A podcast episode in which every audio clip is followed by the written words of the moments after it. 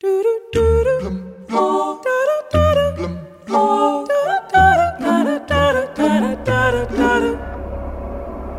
Hal, do you read me? Affirmative, Dave.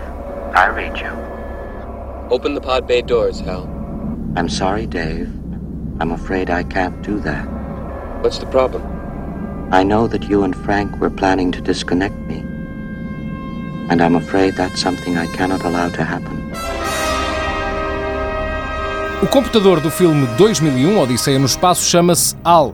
Stanley Kubrick escolheu este nome a partir da companhia informática IBM. O H, o A e o L de HAL são as letras imediatamente anteriores a I, B e M no abecedário.